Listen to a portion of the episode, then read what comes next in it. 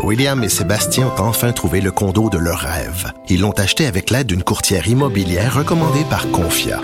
Parmi les courtiers qui leur ont été proposés, William et Sébastien ont choisi de faire affaire avec Hélène. Elle connaissait bien le quartier et d'emblée, elle a compris leurs besoins. Ça a tout de suite cliqué. Mais quand même pas autant qu'entre William et Sébastien. Confia, on se dédie à l'espace le plus important de votre vie. Confia fait partie d'Espace Proprio, une initiative de Desjardins.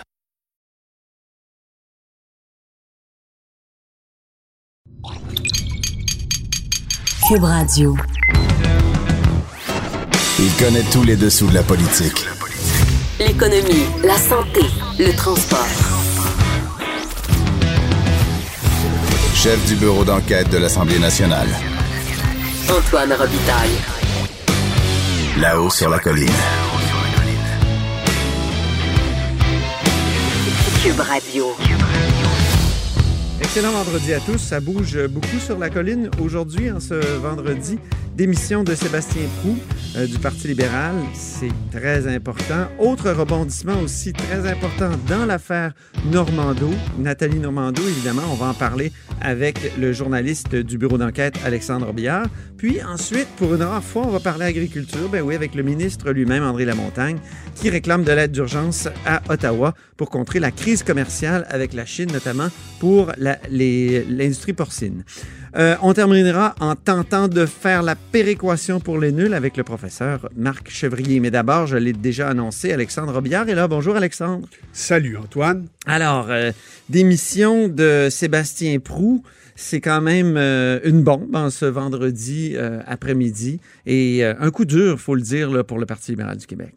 Oui, ça s'ajoute à une longue séquence de mauvaises nouvelles pour le Parti libéral du Québec qui subit euh, il faut se le dire, les contre-coups de sa défaite aux dernières élections, qui peinent un peu à attirer des candidats de valeur pour euh, la succession de M. Couillard. On sait que M. Prou était pressenti pour euh, faire partie de cet alignement prestigieux. donc, on comprend que ce contexte-là n'attire plus grand monde. Donc, le départ de M. Prou, c'est évidemment un autre coup dur pour l'équipe libérale. Puis là, il libère un comté qui va être difficile à conserver, je pense, pour le Parti libéral. Ça, c'est une des grandes questions. Jean Talon, c'est un château fort, bien sûr, du Parti libéral. Je pense que le Parti libéral ne l'a pas perdu depuis sa fondation, depuis la création du, comté. Euh, donc, euh, c'est, ça serait terrible comme, comme perte. J'ai l'impression que le Parti libéral va tout faire pour le conserver, mais ça va être difficile. Oui, euh, effectivement, euh, Jean Talon, c'est effectivement un comté qui a historiquement été la, plupart du temps dans, entre les mains des, euh, des libéraux. C'est un comté qui, était, qui est symbolique aussi pour les libéraux parce que c'est le seul qu'ils conservaient dans l'Est du Québec. Donc, donc, Quand on, pense qu'ils ont perdu Robert Val, parce que Philippe Pouillard est parti, donc il y avait deux comtés dans l'Est du Québec. Il y en avait trois, en fait, au départ, la nuit de l'élection, là. mais il y en a un qui ont perdu par recomptage, un autre parce que Philippe Pouillard est parti, puis là, le troisième. Alors, on, là, ça, le Parti libéral est présent uniquement dans l'Ouest de Montréal, dans Montréal et l'Ouest de Montréal. Effectivement. Je pense qu'il ne faut pas sous-estimer la capacité de l'organisation libérale dans Jean Talon, qui est quand même qui est très bien ancré. Euh, j'ai quand même regardé les résultats de la dernière élection. M. Pou avait gagné avec une majorité de 1300 voix. Donc, ce n'était pas une majorité mirobolante. Il était suivi par la candidate euh, de la CAC, Joël Boutin, qui euh, donc... est directrice de cabinet d'Éric Kerr. Voilà. Donc, Éric Kerr pourrait perdre sa directrice de cabinet si elle décidait de retenter sa chance. Donc, c'est sûr que ça, c'est une question importante de savoir euh, un peu euh, à quel. Euh, à, quoi ça expose les libéraux, le départ de M. Prou. Le plus concrètement, c'est il va falloir qu'ils se mobilisent puis qu'ils se crachent dans les mains mm-hmm. pour, pour effectivement tout faire pour pas subir de défaites dans Jean Talon, parce que ça, ce serait quand même un autre coup dur, puis ce ne mm-hmm. serait pas de bon augure. Sébastien Prou, donc, euh, qui est-il? Euh, un Sébastien- vire-capot? Est-ce qu'on ne veut pas le réduire à ça? C'est un chic type, je pense que ça, il faut le dire, un- c'est un, Oui. un type qui, est de- qui, de- qui a toujours été de commerce Il agréable. est beaucoup plus fin que moi, beaucoup plus charitable. moi, j'ai commencé par dire vire-capot parce qu'il a quand même été à Dekis, d'abord et avant tout. C'était une étoile montante aussi de l'ADQ. Il faut Ben se oui. rappeler même que c'était plus qu'une étoile montante. Euh, Dans l'ADQ de Mario Dumont de 2007, au moment où il avait réussi à former l'opposition officielle, c'était un pilier, en fait, Sébastien Proust. C'est un avocat de formation. Ouais. Et il s'était déjà fait remarquer à ce moment-là par ses adversaires, dont Jean-Marc Fournier, qui était allé euh, le rechercher, en fait, euh, quand les, euh, M. Couillard a été réélu en 2014. M. Prou était, était ensuite... euh, avait à ce moment-là viré officiellement de capot, là, même si on avait eu quelques signes avant-coureurs qui, euh, qu'il était, euh, qu'il était peut-être Oui, parce qu'il a perdu en 2008. Il n'a pas été euh, réélu. Puis par la suite, il y a comme eu un marais là, où on a senti qu'il changeait d'allégeance tranquillement. là. Il était dans les médias beaucoup. Oui, c'est ça. je- Après oublié de 2008. préciser qu'il avait effectivement été emporté par l'élection de à l'élection de 2008, donc il avait seulement été député pendant à peu près un an. C'est une transition, c'est un, c'est un capot qui s'est viré euh, tranquillement et, et- et pas publiquement, je dirais. Ça, ça a été long. Même que quand il a viré capot, il est devenu conseiller, comme tu l'as bien dit, de, de Philippe Ouais. Couillard. Son changement d'allégeance, il était un petit peu télégraphié. là. On l'avait Ouais. senti, venir, senti venir un peu parce que, veux, Mm. veux pas, c'était tellement un pilier pour l'ADQ que de mémoire, je dis ça comme ça, mais il, me semble qu'il est revenu dans l'actualité. La, question de son retour en politique a toujours été une question récurrente. Bon. Puis après l'élection de, de 2018, évidemment, on a toujours senti M. Prou euh, hésitant, euh, hésitant à aller à la chefferie, hésitant à, terminer son mandat.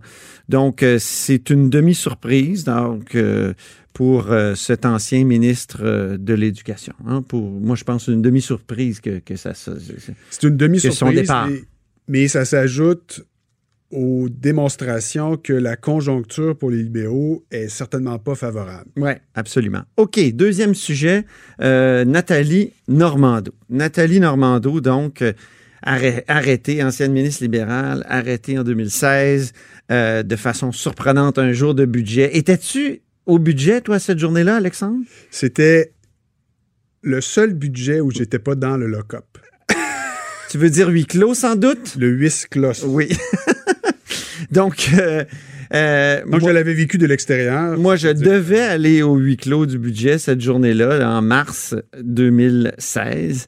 Puis, avec la nouvelle de l'arrestation, j'ai dû rester au bureau et écrire là-dessus. Non, moi, ce jour-là, c'est moi qui étais de garde au Parlement et puis j'avais été gâté en termes de oui, c'est ça, c'est ça.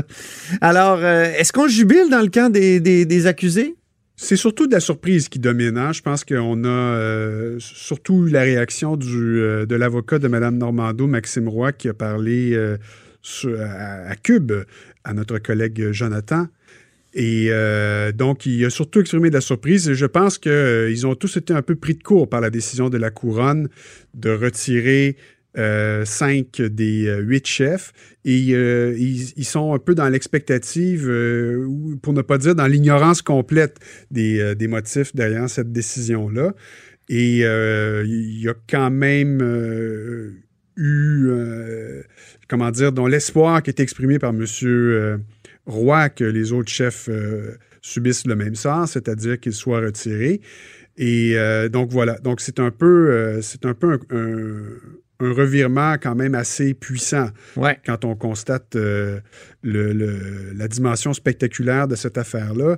Euh, on n'est pas, on n'est pas. Puis les rebondissements continuels, c'est un dernier rebondissement. Bon, il reste des chefs d'accusation. On verra si ça va se traduire en procès, mais d'ores et déjà, on peut se dire euh, qu'il pourrait y avoir d'autres rebondissements et abandons de ce procès-là. En tout cas, je, je- spécule, là, mais... Euh, je trouve que c'est de la... Oui, parce que quand même, on peut espérer quand même que le ménage a été fait dans ce qui était plus chambranlant euh, Ouais. et ce qui est le plus solide, et que là, avec les trois derniers chefs, donc euh, je tiens quand même à, à les, euh, à les détailler. Oui, s'il te plaît. abus de confiance, fraude envers le gouvernement et corruption dans les affaires municipales. Bon, euh, C'est gratiné quand même. c'est quand même. Ça demeure pas- gratiné. C'est ça. Donc, l'intérêt diminue quand même pas tellement. C'est juste que, bon, là, on est toujours devant euh, des interrogations sur, ouais, mais comment ça se fait que ce type de situation-là se produit? Euh, donc, euh, c'est, difficile pour l'instant hein, de voir clair, parce Mm. que, bon, ce qu'on a compris de l'avocat de Mme Roy, c'est que dans le système euh, judiciaire euh, québécois, Madame Normando, oui. qu'est-ce que j'ai dit? Euh, Roi, Ah, excuse, mille, ex- mille ex- mille excuses. pas de problème. Et, et- et le- la couronne n'a pas à justifier le retrait des, des accusations, donc euh, on, ne le saura peut-être pas officiellement. Est-ce que c'est euh, l'UPAC qui a mal fait son travail? Est-ce que c'est le Ah. DPCP que- qui a agi trop vite en portant ces accusations qui, qui doit maintenant retirer? On ne le sait pas. Bien. Chose certaine, Ouais. je tiens juste à terminer, En terminer, merci. parce que Mer- Oui. Québec solidaire dit euh, les institutions comme le DPCP et l'UPAC jouent leur crédibilité sur ce dossier. Donc, euh, eux aussi, je pense qu'ils ne savent pas à qui distribuer le blanc, mais euh, ils sonnent quand même, euh, la, la- pas, je dirais pas l'alarme, mais en tout cas, ils soulignent que c'est ces deux-là qui sont responsables de la situation.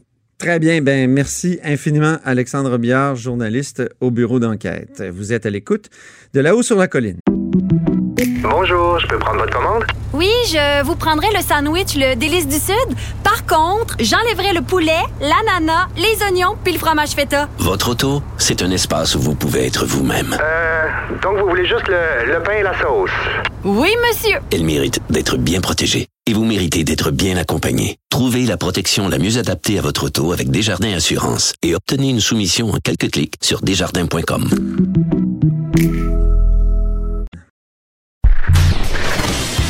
Antoine Robitaille.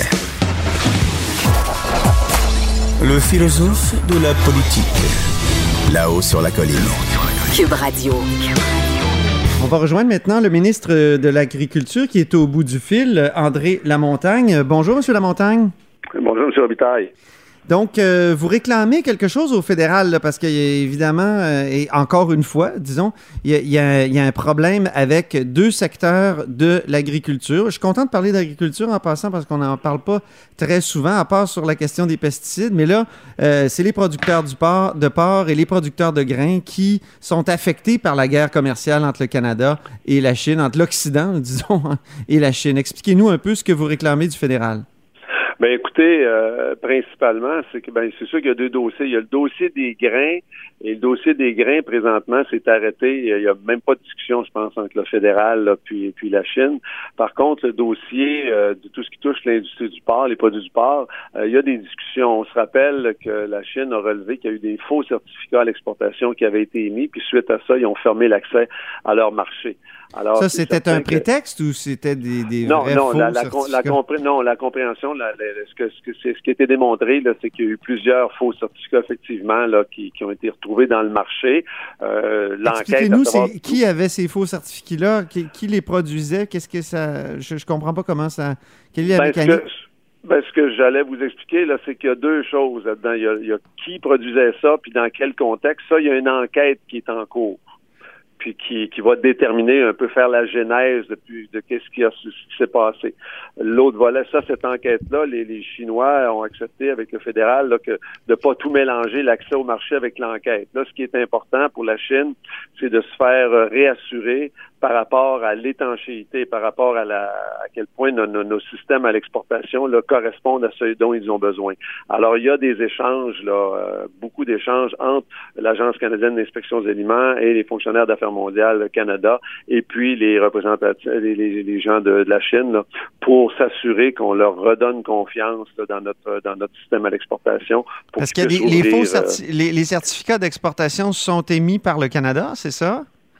Ben, c'est-à-dire, euh, est-ce qu'ils étaient émis par le Canada? Ça, c'est Non, mais les vrais, habituellement, là, habituellement, Ah, les, comment les ça vrais, marche? les vrais, non, c'est ça. Les vrais certificats sont émis comme quoi euh, le produit qui sort est conforme, rencontre telle, telle, telle réglementation et tout ça. Puis il y a comme l'étampe puis la signature de l'Agence canadienne d'inspection des aliments.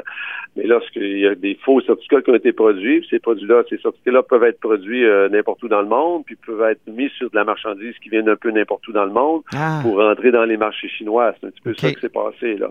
Alors là, il y a une enquête pour déterminer la provenance et comment ça a pu se passer. Mais l'aspect important pour nous, qui, ben, pour nous puis pour le Canada, qui est intéressant, c'est qu'au début des entretiens entre le Canada et la Chine, ce que ce que mon homologue fédéral, Mme Bibot, nous avait confirmé, c'est que les Chinois avaient accepté de pas lier les deux. C'est-à-dire l'enquête, c'est une chose, mais de s'assurer de, de, de, de, la qualité de notre système à l'exportation, de, de, la documentation. Eux, c'est ça qui est important pour permettre la réouverture des marchés. Fait que là, présentement, le fédéral a des échanges. J'ai parlé avec Mme Bibot encore mardi passé. Là, on a parlé de, de ce sujet-là. Puis elle m'a confirmé qu'il y a des échanges et ça se parle. Ça va à la vitesse de la Chine. Là. Mais euh, on n'est on n'est pas dans. C'est quoi la vitesse de la Chine? Ben, c'est-à-dire, écoute, j'emploie un peu euh, ce qu'elle m'a dit, c'est que dans les délais, dans les délais de nos échanges normaux avec euh, avec nos, nos les, les, les, quand on a nos, nos, relations avec la Chine. Je suis pas un spécialiste là, de relations internationales, monsieur. C'est une façon de dire que c'est lent. Ben, c'est une façon de dire que ça va peut-être pas nécessairement à la vitesse qu'on voudrait, mais qu'en même temps, ça avance. Mais là, je veux juste comprendre, est-ce que c'est lié aux tensions politiques entre le, le Canada et la Chine, selon vous? Ça, je peux pas me prononcer là-dessus, euh, M. Robitaille. Non, honnêtement, là, ça serait, euh, comme je pourrais vous dire, vous pensez-vous que c'est lié à ça? Là, on peut, on peut présumer de tout ça, mais nous, ce qui est important, là, c'est que faut que le fédéral fasse tout, tout ce qui est en son possible pour redonner euh, l'accès au marché de la Chine dans, le plus tôt possible. Donc, garantir l'espèce d'intégrité du système d'émission des certificats d'exportation, si je comprends bien. Mais aussi, vous demandez des sous là, pour, euh, pour dédommager les, les producteurs, parce que là, le marché est complètement bloqué. Ben, en réalité, ce qui est demandé, c'est qu'on a chacun nos leviers. Au Québec, exemple, nous, on a tout ce qui est le soutien euh, de revenus. Le Québec a des très bons outils pour intervenir. L'an passé, dans des conditions encore difficiles pour le marché de l'industrie porcine, là, euh, on a soutenu à hauteur de 165 millions toute la filière, de production porcine. On a des leviers pour favoriser aussi de l'investissement, pour faire en sorte d'améliorer la compétitivité de nos entreprises. Puis ça, ça rencontre un, un succès euh, certain auprès des producteurs. Par contre, ce qui touche l'accès aux marchés internationaux, ce qui touche la diversification des marchés, euh, ça, il y a certainement des choses que le, au-delà de tout faire pour que les, hmm. accès soient rétablis le plus tôt possible. Là, non, mais dans, euh, là, dans votre communiqué, vous réclamez des aides additionnelles. Oui, oui, ce qu'on ce qu'on dit, là, il y a une question de diversification de marché. Il y a une question, comme je vous dis, le, le marché de la Chine, c'est un marché qui, qui était en croissance. Puis c'est un marché qui va qui va réouvrir aussi dans le mm. sens où euh, c'est le plus gros consommateur de porc au monde. Mm. Et puis la Chine est prise avec euh, beaucoup de maladies. Son cheptel porcin est en, est en train d'être en chute libre. Alors à un moment donné, ils vont être obligés de de de de de, de, l'acheter de chez nous. On a le meilleur porc au monde. Ok. Alors, si on aide si on aide les producteurs euh, porcins, puis après ça, évidemment, depuis l'accord avec l'Europe, on aide les producteurs de fromage. Coudon, notre, notre, agriculture va être euh, vraiment, déjà qu'elle est énormément subventionnée, elle va être ultra subventionnée encore plus? Non, ce que je vous dirais, c'est que c'est parce que c'est deux dossiers complètement différents. Oui, je sais que c'est différent. avec l'Europe, on parle de la gestion de l'offre. La gestion de l'offre, ça se passe, c'est basé sur un marché intérieur.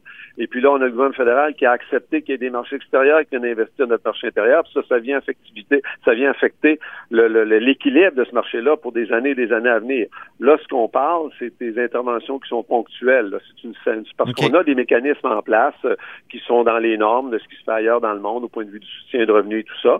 Mais là, on vit une situation qui est particulière. Et puis, il y a la compétitivité de la, de la filière, il y a la diversification des marchés. Alors, ce qu'on dit au fédéral, c'est, un, première des choses, c'est de s'assurer qu'on a en place euh, des groupes de travail qui sont en mesure, qui, sont en discussion avec l'industrie, euh, les transformateurs, les producteurs, pour évaluer l'impact de mhm. façon régulière de ce qui se passe présentement. Puis après ça, ben, d'être prêt à agir, puis d'être prêt à, supporter euh, pour, comme je dis, il y a une question de compétitivité, il y a une question de diversification de marché, puis après ça, il y a une question d'accès au marché. Espérons que, en tout cas, les, les, solutions viendront plus vite que la vitesse de la Chine, pour reprendre votre expression.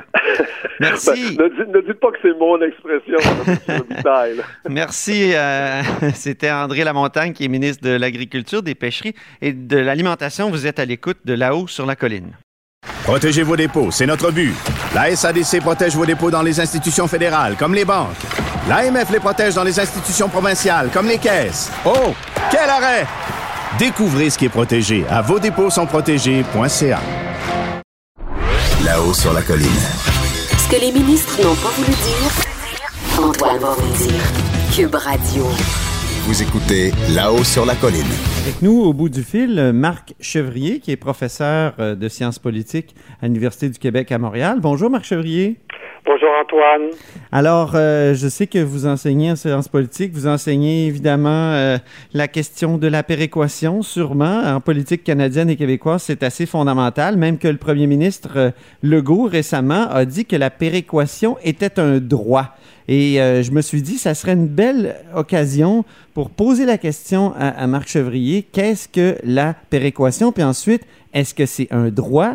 Puis ensuite, ben, est-ce que ça existe effectivement depuis le jour 1 de la, du Dominion, comme, comme j'aime tant dire? Alors, commençons par la première question. Qu'est-ce que la péréquation, Marc Chevrier? Bien, tout d'abord, il faut rappeler que nous vivons dans un régime fédéral. Et en, en général, les régimes fédéraux, pas tous, mais en général, les ré- régimes fédéraux prévoient le versement de transferts financiers du gouvernement fédéral vers les États fédérés. Et la raison principale en est que les États fédérés, règle générale, n'ont pas de moyens financiers suffisants pour couvrir leurs dépenses. Ça, c'est un fait général. Et je pourrais même dire qu'une certaine façon, la plupart des systèmes fédéraux reposent sur un déséquilibre financier fondamental. C'est-à-dire que les États fédérés n'ont jamais suffisamment de moyens financiers pour couvrir leurs dépenses et leurs obligations. Donc, c'est une manière de, d'égaliser les conditions à travers euh, le- la fédération. euh, la Ben, fédération C'est-à-dire canadienne. égaliser. Là, déjà, vous- Antoine, vous utilisez un terme bien canadien. Je dirais que euh, dans les, les Oui, parce qu'en anglais, c'est fédérations, on a- equalization, hein, ça. on a, on a euh, des programmes de, de- de paiement de transfert, ou on peut les appeler autrement subventions, etc., euh, qui permettent, euh, qui- qui donnent finalement aux États fédérés un supplément de revenus pour faire face à leurs responsabilités. Et c'est le gouvernement fédéral qui en est le maître. Parce qu'il a plus de capacité fiscale, plus de plus grande capacité à prélever des impôts et des taxes. Est-ce qu'on peut dire que c'est... général. Au Canada, Oui. euh, depuis longtemps, le gouvernement fédéral verse des, euh, des paiements de transfert de différentes natures.